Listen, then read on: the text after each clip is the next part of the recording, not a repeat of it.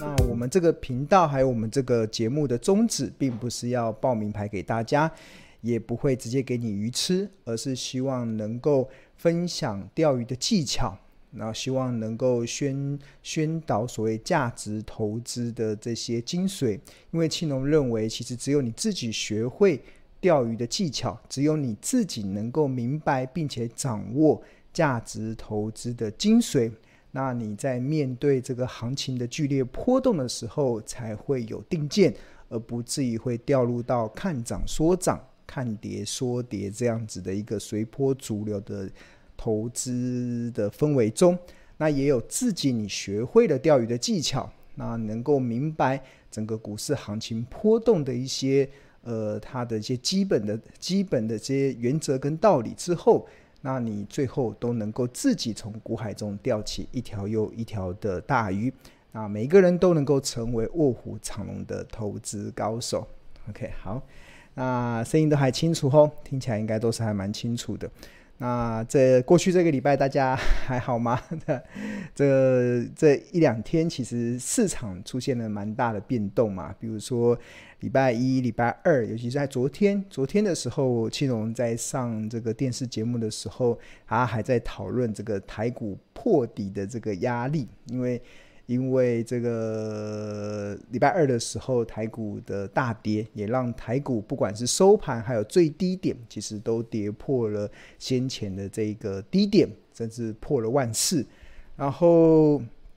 礼拜二晚上马上就峰回路转，因为我们的国安基金就是手中有五千亿的这个国安基金，就宣布它即将要进场。去做一个稳定股民的一个动作，所以也激励了今天的台股出现了大涨的一个走势。所以这个行情的这样子剧烈波动啊，其实也让很多的投资人其实内心其实是上冲下洗的。我不知道你的心情是不是上冲下起，但是对我来讲啊，其实我们在走这个价值投资这个门派来看的话，其实。我最近的心情其实倒是蛮平静的。我觉得，因为所有的很多的这些，呃，为什么会平静？是一方面是因为，呃，我们有有进退有依据的一些步骤嘛。那另外一方面，其实在这一波台股这个下杀的过程中，确实啦，其实我们也看到了很多的一些好公司。它都已经掉到了一些便宜的一些好价格，所以我觉得我最近其实还蛮忙的。我觉得最近在写《投资家日报》的时候，其实内容就花了很多时间在做一些产业分析的一些内容，尤其是今年上半年跌幅最重的这个半导体。其实这个如果以费城半导体来讲的话，它的跌幅最高是来到三十八 percent。那即使是像我们的护国神山台积电。波段的跌幅也高达三十七 percent，那另外更不用说这个二线厂的这个金联电，它的跌幅已经来呃好像是四十六趴，对，所以这么大的一个跌幅的过程中，其实我们就必须得花些时间再去确认整个未来半导体产业的一些前景，所以最近这几天的日报其实就有针对。呃，整个半导体的这个产业的一些发展，那当然现在有很多的一些市场的一些杂音出现，认为未来会出现供过于求的状况。那在这一两天的日报内容中，其实庆农也开始做了一些论述。那我觉得有些观点其实还蛮领先市场的，所以我觉得如果你有订阅我们投家日报的这些订户，其实你要好好的去。从上个礼拜到这个礼拜的这个日报的内容，真的我觉得写得非常的精彩。那在这个内容中，应该你会有很多的收获。那在这个对未来的产业更加的确认之后，那我相信在面对接下来的一些行情的这些波动的时候，我相信就会更有定见。好，那我们今天一开始想要跟大家讨论的就是这个国安基金，对啊，这个今天台股会呃出现类似这种破底翻，就是。前一天才破底，然后今天就突然 这个翻扬上来。其实很大的关键就是来自于这个呃，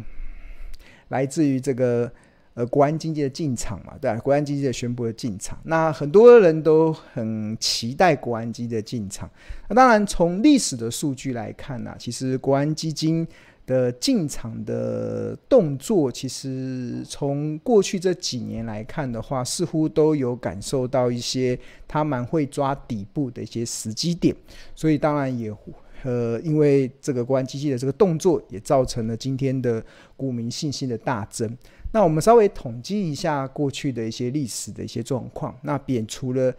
呃呃七月十，应该说今天七月十三号国安基金。史上的第八次的一个宣示进场护盘的这样子的一个内容。那上一次国安基金进场的时间点大概是二零二零年的三月二十。大家知道当时发生了什么事？就是新冠疫情突然的大爆发，所以那时候台股跌到了八五，从万点跌到了八五二三。然后当全球的经济都陷入到一个基本上已经感觉是非常快绝望的这样子的过程中。那国安基金那时候宣布了进场的一个动作，那那次的进场其实是还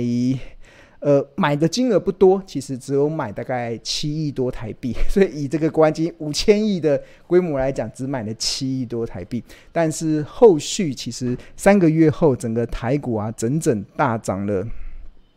整整大涨了三十五 percent，就是从国安基金宣布进场后来的三个月后，整个。呃，指数是大涨了三十五 percent。那二零二零年的那一次其实是比较特别的，是因为当时的股市的 V 型反转的速度非常的快速，那一次快到什么什么状况？快到连股神巴菲特都还来不及买股票。快到什么时候？快到连台股，过去上个礼拜不是有跟大家分享，我在观察那个台股的这个落底的讯号的时候，会有观察一个叫做技术分析中的月 K D 指标。月 K D 指标，那月 K D 如果出现五十以下，黄金交叉，过去三十二年只出现过十一次。那每一次只要能够黄金交叉，通常都代表那一波的跌势可能已经结束，即将触底反扬。那呃。从过去三十二年以来，每一次都是有这样子的一个呈现。但是二零二零年三月份那一次啊，对啊，不止股神巴菲特还来不及买股票，甚至连这个月 K D 指标都还来不及到五十以下，更不用说黄金交叉，它就开始出现报复性的反弹。这个报复性的反弹也让我们国安基金那一次的进场值动买了七亿左右的台币，但是却。后来指数在三个月后，三个月后涨了三十五趴，所以这个也带动了当时这个这个市场的氛围，从原本非常极度恐慌的扭转成回到轨多头的轨迹上。那这个是在这个是在上一次二零二零年的三月份所呈现出来的一个一个内容。OK，好，我声音都还清楚吗？我看一下你直播。OK，好，那持续再进入到呃，应该说到了二零一五年的八月份，其实国安基金不常进场，但是他进场的时候，一定是当时市场有发生的一些大事情。那二零一五年的八月份，那个时候因为人民中国的人民银行放任。人民币大贬，然后启动了所谓的货币战争。那所以那时候台股我记得好像跌到七千七二零三嘛，跌到从大概九千多点，快速的跌到七二零三。在在台股出现这种崩盘式的一个跌法之后，国安基金其实在在二零一五年的八月二十五号宣布进场。进场去做护盘的动作，那那一次的这个护盘呢，其实总投入的资金大概在一百九十七亿台币，所以其实它有蛮长的时间让国安基金可以进场去买股票。那后续的三个月啊，后续三个月的股价其实指数啦，其实大概是涨了十 percent 左右，所以。国安基金又再一次的，应该说是抄底成功。那这一次的抄底，他买了将近快两百亿的资金。那因为二零一五年我印象蛮深刻的是，那一年大概是我过去这十几年来，呃，投资在账面上唯一出现亏损的一年。那二零一五年这个当时的呃，我自己的绩效是出现了亏损。那当然，我事后有检讨，那我有分享在很多我的节目中。那我觉得有一个很大的那一次的经验，也定也决定了我在二零二二年的今年，在面对这个行情波动的时候的一些一些调整跟一些的看法，对，会有些不一样。因为在二零一五年的时候，当时呃台股在崩盘的时候，那其实我当时的做法是在呃八九千点把股票卖光光，然后希望，然后后来台股也如期的出现了这个所谓的呃崩跌式，崩跌到这个国安基金要进场去买股票，但是。但那一年，我却遭遇到很大的一个在操作上的一个挫折，就是因为我的多空频道换不过来。因为其实，因为如果你一直觉得，呃，因为毕竟那时候从两千零八年金融海啸嘛，到二零一五年，所以大家都觉得哇，大概每每每大概七八年就会有个大循环。那整个台股已经涨了这么久了，然后因为一件事情，然后出现了崩跌，所以那时候我不止预测了指数。那甚至我那时候还积极的去做空股票，那做空股票，那呃那时候买了很多零零呃台湾五十反元大台湾五十反一，所以那时候那就把所有的股票做多的股票全部出清，然后去买台湾五十反一。那当然，其实那那那个时候指数从九千多点跌到七二零三的时候，曾经让我感觉哇哇好像好像很厉害这样子，因为不止我。避免了股票亏损的那个过程，甚至我还做空嘛，我还买了很多反向的 ETF，所以那时候账面的获利也是数百万元。但是最后的结果，我却是后悔了，后悔了，因为后来指数又开始出现了报复性反弹。那这个多空交换的过程中，其实我自己是没有办法这么快速的去应变。所以从那一次之后，其实我就更加的确认，巴菲特他不断在。宣导或者是他不断在传达的一种投资的策略，第一个就是不预测指数，不预测行情，未来会怎么样，真的完全不去做任何的猜测，因为世事永远难难料。你以为未来会怎么走，常常最后的结果是呈现你反向的走势。那另外一方面，当不管行情再怎么差，或者是不管行情再怎么波动，手上一定要有一个足够的部位，足够的部位，让你去因应行情出现报复性反弹的时候，你你也会有足够的部位，可以让你的呃获利能够上升。所以，像二零二二零年的三月份，其实就还蛮成功的。像刚才提到国安基金二零二零年三月份的时候进场的时候，股市是整个崩盘。崩盘的过程中，我也是满手的股票，满手的股票，然后不断的动用现金，一直去买跌。那时候已经觉得跌到好便宜的，那时候台积电跌到剩两百多块，然后那时候还在很多的演讲跟大家讲，我们一人买十张台积电的，我们台积电两百多块真的太便宜，在二零二零年的三月份那个时候的，然后然后就透过现金跟股票的配置，然后去度过那一次的股灾，然后后来。台股跟全球的股市出现所谓报复性反弹之后，那当然就就呈现出一个比较好的一个获利提升的效果。所以，二零二零年那一年的绩效其实是还蛮不错的。那当然，即使经历过股灾也是一样。然后，二零一五年的时候，其实因为预测了行情，或者是因为跟前的现在二零二二年现在很多对庆农批评指教的一些留言的。看法可能是呃一样的，就是在二零一五年在做相同的事，所以那一年我确实是遭受到在过去十几年的投资的路程中一个很重大的挫败。那这一次那次的挫败就更让我确认了，呃，我要走的这一条路。那蛮蛮欣慰的，二零二零年能够成功的度过。那二零。呃，二零二零年啊，就两年前能够成功度过那一次的股灾。那二零二二年再度出现了一次的股灾，这一次的股灾我们号称是史上最惨烈的股灾。整个台股上半年市值蒸发了十兆台币，哇，很多诶，十兆诶，相当于一百六十八栋的一零一，一百六十八栋的一零一，对啊，就这样蒸发掉了，对啊。那当然，目前我的账面的绩效当然到目前为止是亏损的，但是。也都还在可以控制的范围，我个人都觉得只要涨个几天，大概绩效就回来了，对，所以对我来讲，我并没有太大的这个压力。那当然会没有这么大的压力，一方面是因为我了解我所投资的公司，另外第二方面就是我我进场的价位是我觉得相对安全的价位。那第三个当然就是我有手上还有足够的现金，如果当行情持续的出现非理性的杀盘的时候，我可以持续的去买进我手中我想要长期拥有的好公司。那第四个当然就是我所投资的钱就是闲钱，在这过程中自然而然就能创造出比较从容以对的这个态势。好，那这是国安基金在二零一五年进场的一个。状况嘛，那再往前推，大概是二零一一年的时候，那时候的欧债危机嘛，欧洲五国的欧债危机，然后那时候国安基金花了比较多钱了，那时候他砸了大概四百多亿，四百多亿进场去护盘。那那次的欧债危机也是一个，那一年不只有欧债危机啦，然后还有这个美国美国的信用，美国政府的信用平等被调降。那甚至上半年还有日本的三一大地震，所以那二零一一年其实是一个非常多事之秋的一年，它的那个系统性风险其实，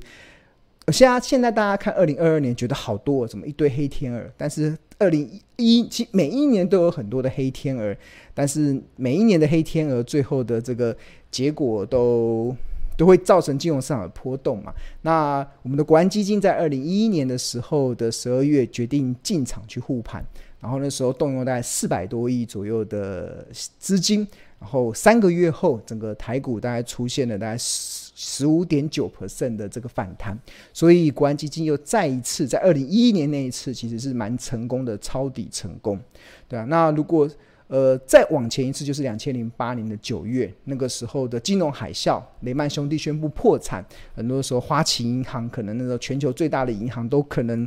要倒闭的这个压力之下，其实台股也出现了连续性的崩盘。那那一次在两千零八年的九月份，国安基金其实他花了很多的银弹。我大概花了六百多亿，但是三个月后，其实台股并没有太大的起色，反而还持续大概跌了十八 percent。但是度过那个最恐慌之后啊，度过那个最恐慌的之后，那国安基金的操作比较长期嘛，之后就迎来了两千零九年二零两千零九年的这个所谓的 V 型反转报复性的反弹，所以原本。国安基金账面亏损的，那因为成功的度过那个最恐慌的一个过程，那最后大概是以赚呃投入六百亿嘛，大概最后是以赚三百亿，获利大概五成出场，所以算是一个蛮成功的一次的案例。所以其实我们在观察过去这几年，其实国安基金的一个进出场的一个过程啊，其实是可以感受得到，呃，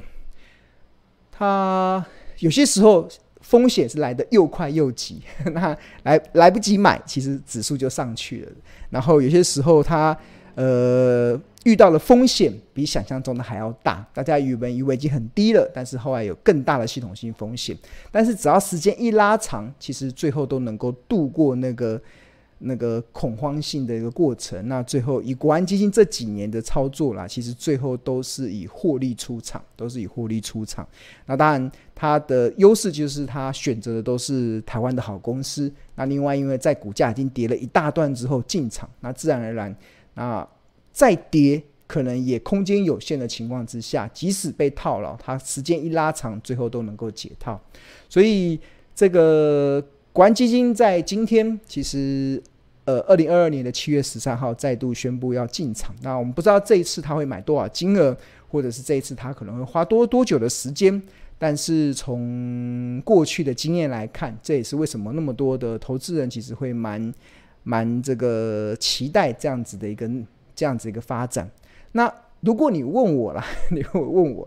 呃，希不希望国安基金进场，或者是机关基金护盘？其实我个人其实并没有太多的想法。那我觉得指数的高高低低对我来没有太大的意义嘛。那另外一方面，其实我一直都认为啦，其实很多时候的公司啊，其实我觉得投资的市场中，其实就跟我们的跟我们的一些日常生活的经验其实很像。那怎么说呢？就是很多时候大家觉得没有需求，就比如说这一次可能大家觉得整个景气在下半年会出现反转嘛，因为可能通膨的关系，那大家的可支配所得被被限缩了，然后你可能没有多余的钱可以再去换手机，你没有多余的钱可以去换一些三 C 电子产品，所以就造成了电子产品的一个下半年的销售的预估出现被大幅下调的这些压力。那但是有些事情也蛮特别，在我们现实的生活中啊，比如说一只手机好了，比如说这一只手机，一只手机，这台一只手机可能卖四万块，卖四万块的时候可能没有需求，大家觉得好像不不急着要换。但是如果哪一天它降价到三万块，降价到两万块的时候，你原本没有需求的人都会有需求出来的，对吧？什么意思呢？就是呃，有些时候是价格的问题，就是你会让你去。让你去驱动那个需求出来，那股票也是一样。我觉得很多投资人会很害怕股市下跌，很多人却会很害怕在这个面对这个账面上的亏损。但是如果你把这个角度，把你的心态看成是在投资这件事情的时候，你就会会明白庆隆所长期所主张的，跟不断在宣导的，好股票会越跌越美丽。什么意思呢？就是就好比就我跟大家讲，一只手机值四万块，可能你觉得没有这个需求，但是叠叠加到三万块，叠加到两万块的时候，你的需求就会跑出来。大家就哇，怎么这么便宜？这太便宜了吧？那股票也是一样，就是股票可能呃，大家看到了一些好公司，可能原本在原本的价格可能没有太大的这个购买的欲望，但是。一直跌，一直跌，跌到了一个诱人点的时候，它的长线的价值就会浮现了。所以，呃，反而国安基金这时候，呃，国，我觉得国安基金这时候进场，一方面他可能考虑，他觉得这个地方是台股的底部，我真的不知道。但是我觉得，任何干干预市场机制的这些方式，其实我我我都以我的角度来讲，其实我觉得没有必要。呃，政府的干预或者是外部干预，其实它就是影响。市场机制的任何一种手段，我觉得对对我的角度来讲是没有什么必要，因为我觉得市场它自然有它会恢复的一个的能力。就像二零二零年的时候的三月份，那时候股市跌成那样，哇，很多股票台积电跌到两百多块的时候，那个买台积电的需求就会出来了，就是价格只要跌得够漂亮，就会。触发中长期的投资人进场去做投资，所以不需要太多的干预，啊市场自然。